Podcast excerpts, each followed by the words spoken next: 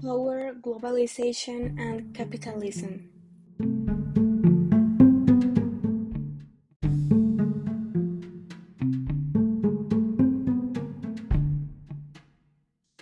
Globalization makes the world into a more connected and interdependent place.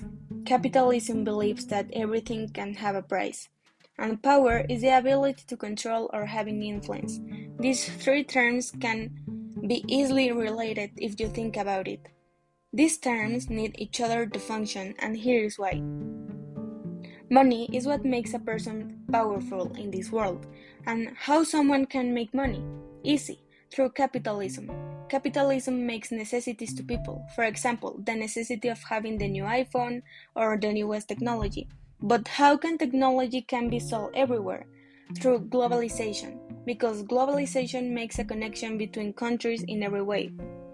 And sometimes it can be bad, like these examples, because capitalism, globalization, and power benefits more to the millionaire or influential people, like politicians. And as we all know, politicians always want a group of people to control for their own benefits.